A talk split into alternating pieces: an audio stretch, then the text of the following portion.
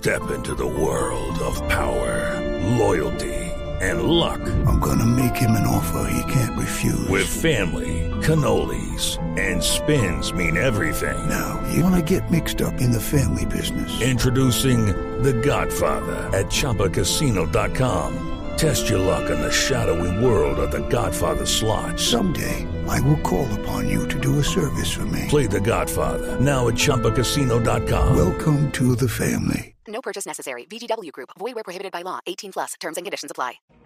Camila, gracias. 8 de la mañana, 36 minutos.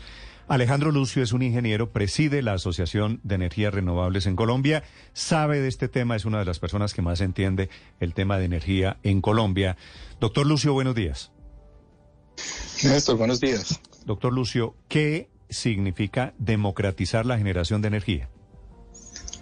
A ver, Néstor, aquí hay que entender que un poquito más allá del mensaje y el contexto del mensaje del presidente, pues la democratización o la descentralización de la energía es un proceso, uno de los pilares pues de la tra famosa transición energética que va de la mano de pasar, Néstor, de lo que tradicionalmente usted y yo como usuario hacemos, que es básicamente nada, nosotros consumimos energía y pagamos la factura, a un modelo de, de mercado y un sistema en el cual el usuario ya puede incluso generar energía para sí mismo e inclusive tiene la posibilidad de generar excedentes para inyectarlos a la red, actuando, digamos, como un pequeño generador. Es, es, es natural que en un mercado centralizado y que necesitaba grandísimas inversiones, pues haya unos oligopolios de grandes empresas que prestan este servicio, pero dada la evolución tecnológica, los modelos financieros, la, disponibilidad de recursos, pues hoy en día es real o realista pensar que un usuario pueda producir energía para sí mismo y entregarla a la red lo que implicaría pues mayor competencia, una descentralización del mercado y uno entendería que pues eh, digamos esa es una evolución natural de estos mercados y tal vez el presidente está haciendo referencia a eso con un digamos con una, un lineamiento de Pero, facilitar ese proceso desde las comunidades, digamos. Estamos Sí, señor. hablando, hablando cuando usted dice cada uno puede convertirse en generador de energía, estamos hablando, se me ocurre, sola de un- solamente de una alternativa, que son paneles solares, ¿verdad? Pues digamos que esa es la, la que está más a la mano eh, en este momento, pero pues digamos la evolución tecnológica dará para, para seguramente otras alternativas. Es la que está más a la mano, es la que hoy en día es competitiva, pero que requiere pues un montón de inversiones y un esquema de mercado y una regulación que lo que lo habilite. Digamos, eso es posible Allá. hoy en día, sobre todo en solar, pero pues obviamente no soluciona el 24 horas de consumo de un usuario probablemente. Ah, eso le iba a decir. El tema de paneles solares, un pa- que eh, abastecerse, autosuficiencia en un panel solar vale una cantidad de plata no menor. ¿Cómo hace Mm, una así es. comunidad, una junta de acción comunal, comunal para comprar paneles solares? ¿Eso cuánto valen? ¿Quién los instala? Eh, ¿De dónde vienen? Claro, ahí es donde, donde, donde es importante que, que se trabaje un poquito más en, en entender el esquema. Estas son inversiones cuantiosas, son inversiones que se hacen en dólares. Y hay una serie de inversionistas y desarrolladores, muchos de ellos que están en nuestra asociación, que lo que hacen es facilitar o apalancar esas inversiones a través de un contrato de venta de energía. Es decir, usted como usuario va a pagar una factura por el consumo de energía que usted tenga en sus paneles solares con un contrato de unos 10, 15 años. Entonces son los inversionistas los que apalancan estas inversiones que son importantes, son cuantiosas para una para una residencia, para un consumo que solo sea nevera y televisor, puede ser una inversión de 4 o 5 No millones entiendo, de pesos. no entiendo. Si yo no Dígame, tengo, dígame. si yo no tengo la plata para comprar el panel Ajá. solar, ¿arriendo el servicio del panel solar? Ah, Exactamente. Usted lo que hace es que hay alguien que invierte por usted y usted firma con él un, un contrato de compra de energía a largo plazo o un leasing, no hay diferentes alternativas, así es. Pero lo que hago es dejar de pagarle a la empresa de energía tal para pagarle al señor del panel solar. Es correcto, así es. Usted va a tener en las horas solares y produce todo lo que consume, ¿verdad? Le paga a ese, a ese eh, apalancador y en las otras horas le sigue pagando al, al, al dueño de la red, al que le paga hoy en día. Sí. ¿El panel solar solamente me da energía para el día? El panel solar le da energía para el día. Hay, hay, digamos, alternativas de almacenamiento, es decir, que usted produzca y tenga una batería que almacene energía para que lo abastezca en las horas no solares, pero esa tecnología todavía es costosa y, y no es competitiva realmente. ¿Por Lo será en un tiempo, pero no lo es todavía. Yo cuando quise comprar eh, panel solar me dijeron, vale, vale mucha plata, me cobraban, no sé, casi 20 millones de pesos, pero tiene Sí. que conectarse al sistema de energía. No, usted tiene que, eh, usted tiene que habilitarse, eh, eh, informar que usted va a tener esa solución en el sistema de energía porque usted va a seguir contando con el respaldo del sistema de energía. Imagínese que se le dañan los paneles. Usted va a necesitar energía de la red en todo caso. Entonces usted contrata un respaldo que es parte de las discusiones que hay con, digamos, con, con, estas empresas integradas verticalmente, los dueños de la red. No, no, no es fácil ese proceso. Eso es parte de las barreras, pero tiene una lógica y es, pues, la, eh, la red le va a seguir sirviendo a usted de respaldo, ¿no es cierto? En la, en la eventualidad de que el panel no le produzca todo lo que usted necesita o que el panel se le dañe o cualquier cosa que pase. Es, ¿Sería más barato pagarle al señor que me pone el panel solar ese leasing, ese arriendo, que pagar la energía eh, tradicional que yo recibo en mi factura?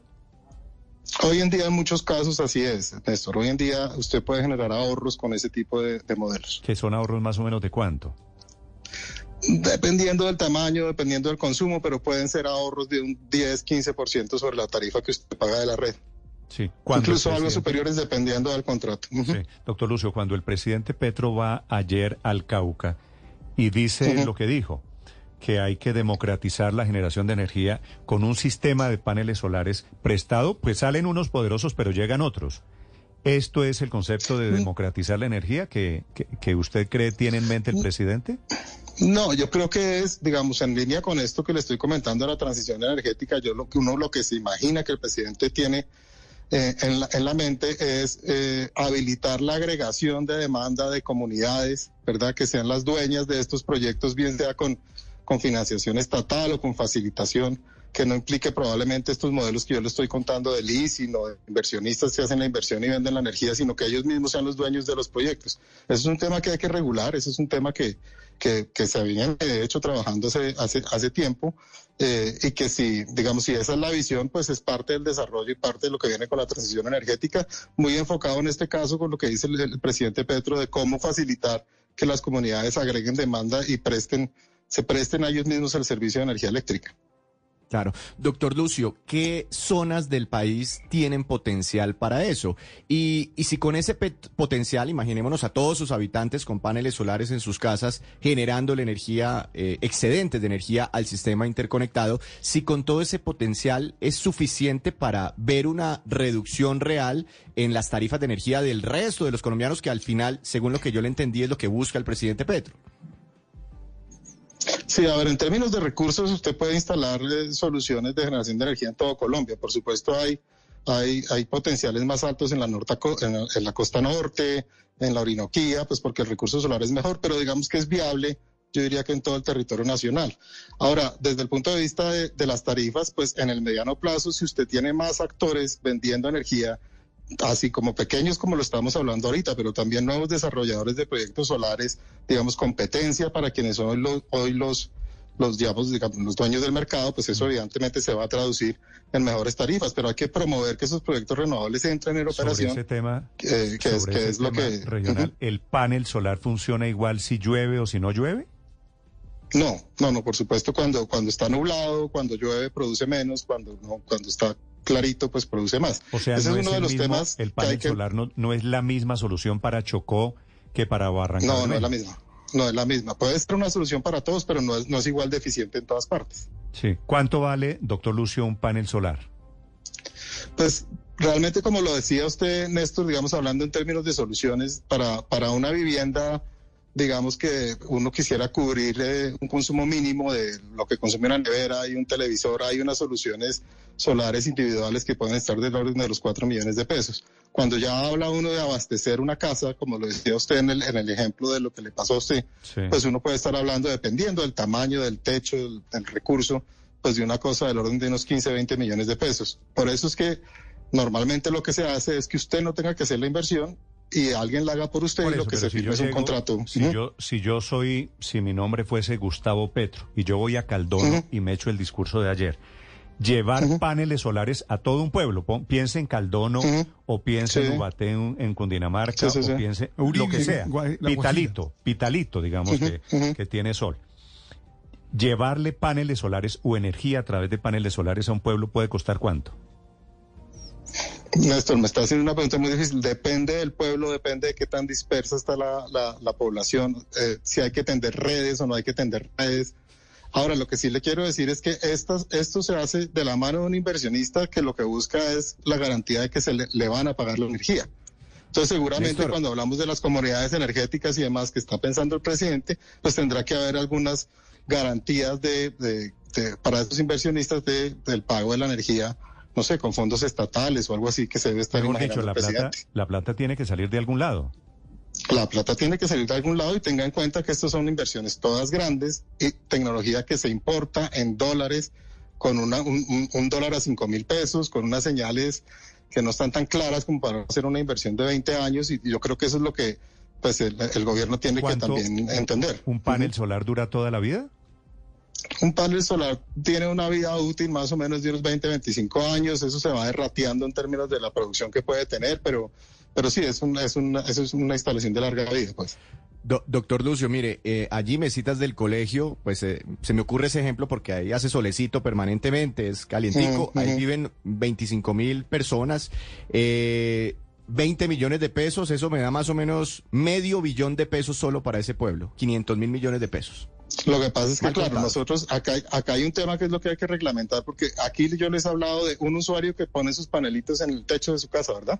Sí. Yo lo que creo que el, el gobierno se está imaginando es un concepto que se llama las microredes, que es aislar de la red a poblaciones y tener una facilidad de generación, pero además toda la red de distribución independizada, digamos, en isla, de la conexión que tienen hoy en día con la red, eh, con el sistema O de sea, no transmisión es, nacional. lo que ¿sí? usted le quiere decir a Víctor es no es proporcional, no hay que no hay que hacer un No es de proporcional. Step into the world of power, loyalty, and luck. I'm gonna make him an offer he can't refuse. With family, cannolis, and spins mean everything. now, you wanna get mixed up in the family business. Introducing The Godfather at ChumbaCasino.com. Test your luck in the shadowy world of The Godfather slot. Someday, I will call upon you to do a service for me. Play The Godfather now at ChumbaCasino.com. Welcome to the family. No purchase necessary. VGW Group. Void where prohibited by law. 18 plus. Terms and conditions apply. Ese, O sea, e- es, no es posible, es posible que en mesitas del colegio o en Apulo, donde sea, si hacen unas economías de escala, hay que comprar primero que todo un territorio para meter, me imagino, muchos paneles solares para abastecer a todo el pueblo. Después hay que conectarlos, ¿cierto? Correcto, correcto. Ese es el concepto de microredes, que es el que uno se imagina cuando el gobierno habla de comunidades energéticas, que es, oiga, yo me desconecto, yo con- desconecto mi municipio de la red, ¿sí? Y armo mi propia red que incluye generar, distribuir y poner la energía en cada una de las casas. ¿Hay algún ¿sí? pueblo en Colombia, algún municipio que haya hecho eso, desconectarse para utilizar el sistema de No, paneles solares? no, no, no que se hayan desconectado, pero sí hay municipios que por la dificultad de llevar las redes de transmisión hasta allá son en esencia desconectados y tienen soluciones de este tipo no renovables, eh, pero sí digamos eh, con diésel, generación diésel, generación térmica y son, son zonas no interconectadas que, que se abastecen con este modelo. Y que podrían reemplazarlo más fácil eh, por paneles solares. Correcto, sí señor. Sí, doctor Lucio, pero volviendo al, al ejemplo que usted ponía de las zonas donde no indiscutiblemente se podría utilizar este sistema de paneles solares, ¿cuáles serían esos territorios donde en definitiva tendrían que seguir utilizando la energía eléctrica?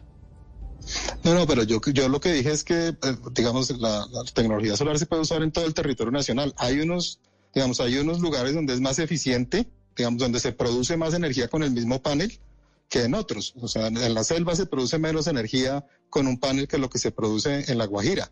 Pero eso no quiere decir que la solución no pueda implementarse eh, en la selva, en el Chocó. Claro que se puede. Lo que pasa es que, digamos, por megavatio, pues la inversión tendrá que ser más, más grande porque para atender la misma demanda, usted va a tener que tener más paneles. Pero eso no quiere sí decir que no sea viable. Doctor Lucio, si lo están escuchando en este momento, no sé, en un pueblo que se llama Padre, usted lo conoce, Unguía. Unguía queda en Chocó, En Chocó, claro ¿cierto? sí. Sí, señor. Lo están escuchando en Unguía y dicen, hombre, a mí me suena lo de Petro, aquí tenemos problemas de energía. ¿Cuánto o a quién se conecta para el tema de paneles solares? ¿Hay unas empresas que hacen ese servicio ya hoy en día? Hay unas empresas que están haciendo este servicio ya hoy en día con el marco regulatorio que nosotros hoy en día tenemos. pero no, pero pero no falta la que un montón de para una evolución. casa, digo, no, no para, no Claro, para poner, claro, claro. no para poner un la panel misma, solar en el techo de mi casa, sino para conectar a un El- el- municipio con energía Es la misma empresa. son los mismos inversionistas. Es el, el tema es que, como le digo, este tema de las microredes, de las comunidades, no está reglamentado. No es una cosa que yo pueda llegar y ofrecer, porque no está reglamentado. Eso es lo que en eso es que tenemos que avanzar. ¿Y qué significa que no para está que se puedan estructurar. Esa, ese, ese intercambio, esa agregación de demanda, ¿sí? Para prestarle servicio a una comunidad independizada de la red nacional. Sí. Ese concepto de la microred, de esa comunidad que está, que tiene el respaldo de la red, pero que se autoabastece como comunidad agregado, eso no existe. Nuestro marco regulatorio lo permite uno por uno, pero no agregado, para ponérselo de alguna manera. Hay personas que están pensando, Néstor, están preguntando, escuchando al doctor Lucio, esa alternativa para la- el- los altos precios del recibo de la energía. ¿Es más costoso o es más económico la energía solar? Intentando hacer un ejercicio entre las dos, entre las dos, entre los dos servicios, doctor Lucio. Sí, mire, un usuario en Colombia por generación de energía hoy en día está más o menos pagando del orden de 300, 350 pesos kilovatio hora. Sí, solo por el componente de generación de energía, la factura total le llega como por unos 700 pesos kilovatio hora. Usted puede firmar un contrato eh, de compra de energía con una solución solar a 10 años a un precio del orden de los 270 pesos kilovatio hora. Ahí está el ahorro versus lo que hoy en día pagan a la red. Y ahí es pero donde está, ahí es cuando donde yo está me más o menos el, desconecto, el 10, 15%. Claro. Claro, por solo el concepto de generación. Ahora, si yo lo comparo con el total de la factura, como cuando yo me desconecto o me autoabastezco, ya no pago transmisión ni distribución ni todos los cargos regulados. Entonces, la tarifa total son 700 pesos y yo voy a firmar un contrato de compra de energía por 10 años a 270, 300 pesos. Ahí me estoy ahorrando más del 50% si lo comparo con todo el, total de la tarifa que Pero- se paga. Entonces, pero claro, sí, sí, sí, genera sí. hoy en día ahorros. Pero si no cuenta la inversión. Claro, por eso es que el inversionista le dice a usted, yo hago la inversión, pero usted me firma un contrato de compra de energía a 10 años para que yo apalanque la inversión con ese contrato, porque usted me garantiza que me va a comprar esa energía. ¿sí? Me dice, me dice doctor Lucio aquí una persona que creo que sabe del tema, que hay 10 compañías hoy en el mundo que producen paneles solares y 7 de esas 10 compañías son chinas. Correcto. O sea, eh, vamos a cambiar a los locales pues por atraer paneles solares chinos. Básicamente es lo que nos Mm, tocaría. pero, pues, pues, los desarrolladores no son chinos, los desarrolladores son colombianos, suramericanos, europeos, pero el proveedor del panel sí es chino. Y aquí vuelvo, insisto con mi mensaje, esto es tecnología que se importa y que requiera, es una inversión en dólares y, y- y evidentemente pues hay situaciones como la devaluación del dólar que hace que esto sea más costoso.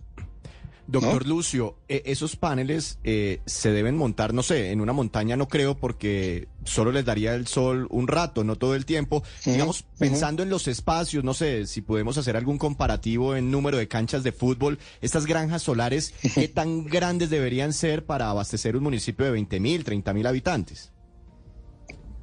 Pues mire, más o menos para que usted se haga una idea, un megavatio solar se puede instalar en algo así como eh, hectárea, hectárea y media. Entonces, son, eh, sí es, digamos, una extensión grande para abastecer una demanda sustancial, sí son extensiones Pero no importantes. sé, no sé qué es un megavatio. de- ¿Eso sirve para un municipio?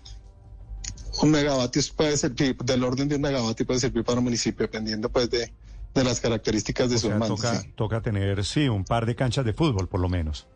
Sí, Y correcto. toca, y toca buscar en donde llegue el sol, que no haya árboles. Y toca, y toca, y entonces si yo voy a, inde- a- a atender ese municipio con esa planta solar, yo tengo que conectar a los usuarios, ¿cierto? Sí, E- Ese, ese es el concepto de la microred. sí. Pero siempre tienen que estar conectados a la gran red. ¿Eso tiene algún valor? Eh, eso es lo que se tiene que regular. ¿O hoy no está regulado? Es decir, hoy podría uno mm, definitivamente desconectarse de la red, por ejemplo. Usted podría desconectarse de la red. El tema es eh, eh, que para que eso sea competitivo, digamos, usted tiene que tener una demanda suficiente. Pero usted se puede desconectar de la red, usted puede perfectamente y no tiene que pedirle permiso a nadie. Si no va a usar la red nunca, usted se desconecta y se autoabastece. Cada vez, cada vez yo veo más gente preguntando más por paneles solares, metida en el tema de energías renovables. ¿Usted tiene alguna cifra de cuánta gente en Colombia tiene ya sistema de paneles solares? En términos de población no, pero en términos de capacidad sí le voy a hacer, a ver si con esto yo puedo ayudar. Nosotros tenemos un parque de generación de 18 mil megavatios y en este momento en soluciones de generación distribuida hay conectados del orden de entre 300 y 350 megavatios. ¿Sí? Entonces está, estamos empezando, ya estamos en esa transición, pero pues eso, eso lleva tiempo. Sí. ¿La Asociación de Energías Renovables son empresas que están en este tema de paneles solares? Son empresas que están fomentando proyectos de toda escala, gran escala, mediana, pequeña, autogeneración, generación distribuida, eh, de energía solar, eólica, todas las energías renovables no convencionales, no solamente solar. Si yo, si yo me conecto, si yo hubiese comprado, eh, digo a modo de ejemplo, el panel solar para mi casa, ¿cierto? Me decían tiene que conectarse a la red de energía. ¿Eso tiene también un sistema de excedentes que yo l- Sí, sí. casi que le termino vendiendo la energía que yo produzco a la empresa eso, local, ¿cierto? eso, eso ya se puede hacer. Usted puede hacer eh, ese, ese ejercicio. Ya, eso es una cosa que ya nuestra regulación lo habilita y que ya el esquema lo habilita. Tiene cosas que hay que mejorar, pero eso ya existe. Y la Usted puede diferencia, consumir energía y si le sobra se la puede entregar y a la la diferencia con lo que propone el presidente Petro sería cuál entonces? El- el- el- la, la aproximación a la comunidad dueña de los proyectos. Y como comunidad, no como, no como usted en su casa, sino como una comunidad, como un municipio, como un, ¿no? Que quieren eh, instalar unos, pa- un- unas, unas granjas solares, no unos paneles solares, sino unas granjas solares para autoabastecerse e incluso para venderle a la red. Es un esquema que entendería uno cooperativo, asociativo para las comunidades, eh, eh, pero pues eso, pues eso implica unos recursos y una garantía estatal y una serie de cosas pues que habrá que ver cómo se diseña. Claro. Ahora, doctor Lucio, ¿qué tan confiables son estos paneles solares? Y se lo pregunto porque hace poco me regalaron un cargador pequeño con paneles solares para recargar mi celular. Y la verdad no me ha funcionado. Lo tengo al sol desde enero y, y no he podido cargar Ah, mi es que esos celular. son- Víctor, pero es que eso es, eso es juguemos, eso es como un Lego para un niño jugando a ser arquitecto. Sí, con todo respeto. Sí, sí. No, no, no, Los yo sé, pero, la- la- pero, no, no, no, la- la- pero a los ver, de la- las la viviendas, las granjas solar- solares. No, la tecnología solar es una tecnología probada, es una te- te- tecnología instalada eh, a, a escala masiva en todo el mundo. Nosotros estamos hablando de esa misma tecnología cuando hablaba Néstor de la tecnología china, de los grandes productores chinos. Esto está evolucionando permanentemente en términos de eficiencia y calidad. Aquí estamos hablando de ese tipo de tecnología que es, por supuesto, eh, confiable. Lo, lo- lo difícil de las energías renovables es la variabilidad del recurso, no precisamente la tecnología, sino que lo que decía Néstor hace un rato, pues hay días soleados, hay días nublados, hay días que llueve y eso hace que pues la producción varíe y por eso usted de todas maneras normalmente va a necesitar la red y va a necesitar tener el soporte pues de este oligopolio tradicional centralizado porque pues de todas maneras eh, todavía no podemos pensar en que todo el mundo está en capacidad de producir las 24 horas del día su propia energía. Mm. Sí, pero como idea, la idea del presidente Petro me da la impresión de lo que usted dice, doctor Lucio, es, es perfectamente realizable, hay que tener unas condiciones, pero también hay que poner una plata grande. Eso, eso cuesta una plata grande, eso requiere de unos inversionistas, eso requiere de alguien que, que lo haga y pues si, es comunitario si, si tiene esta visión, pues hay que estructurar una forma que será, supongo yo, el Estado quien sea la, la contraparte o la garantía de que, de que quien desarrolle esto pues se le va a pagar. Estamos comenzando a andar este camino de, de energías renovables, de transición energética, de depender menos de energías tradicionales. ¿Es un camino de cuántos años, doctor Lucio? Más o menos. Es un camino, es un camino por lo menos de, de dos décadas, digamos, para lograr un- una, una masificación. Nosotros esperamos que las energías renovables no convencionales de aquí a 10 años representen algo así como el entre el 8 y el 10% de la capacidad instalada de, la- de- de- de- de generación en Colombia. en 10 y años este es un proceso en el que llevamos peleando ya 10 años, ¿no? ¿En 10, a- en 10 años llegar al 10%? Sí. Sí, o sea, Eso es un montón de energía y eso es un montón de inversiones. Pero eso es un montón de energía y un montón de inversiones, Néstor. Sí. La expansión del parque generador en Colombia de aquí en adelante va a ser casi que exclusivamente con este tipo de tecnologías porque muy difícil, usted lo sabe, eh, desarrollar proye- grandes proyectos hidro. Usted ha oído de, Hidroca- de Hidroituango, los Sí, problemas de el Quimbo, Sogamoso, grandes proyectos hidro no parece que vaya a haber. No hay recursos para generación térmica a carbón, por ejemplo, nadie fundea ese tipo de proyectos. No sabemos si vamos a tener gas o no como para pensar en desarrollar proyectos de generación con gas. Entonces el plan A, B, C, D y Z son renovables no convencionales para la expansión de la generación en Colombia. Eh, ahora, estamos eh, hablando del 10% de la matriz, eso es una cantidad gigantesca de inversión y, de energía, eh, Néstor, para la próxima década. Sí. Eh, una pregunta final, doctor Lucio. Me pregunta un oyente, ¿podría uno terminar pagando dos operadores? El de, Sí, él pasa. el de paneles solares y el de energía tradicional. Pasa, sí, señor. Así es.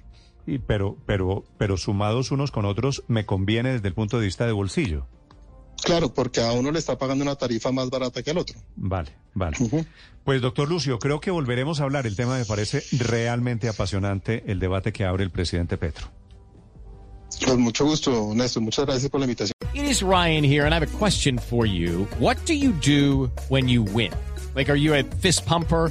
A woohooer, a hand clapper, a high fiver. I kind of like the high five, but if you want to hone in on those winning moves, check out Chumba Casino. At chumbacasino.com, choose from hundreds of social casino style games for your chance to redeem serious cash prizes. There are new game releases weekly, plus free daily bonuses. So don't wait. Start having the most fun ever at chumbacasino.com. No purchase necessary. Group. Void were prohibited by law. See terms and conditions. 18 plus.